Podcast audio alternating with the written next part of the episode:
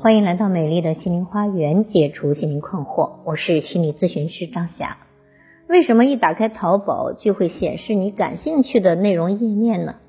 你是否会感觉到，当你打开淘宝之后，首页给你推荐的产品都是你最近想要购买的？这其实是心理学里的鸟笼效应，指人们会在偶然获得一件原本不需要的物品的基础上，继续添加。更多与之相关而自己不需要的东西，我们也可以逆向使用鸟笼效应。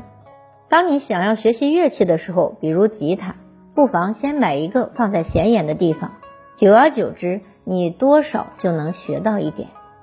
好，成为更好的自己，欢迎关注美丽花园心理咨询。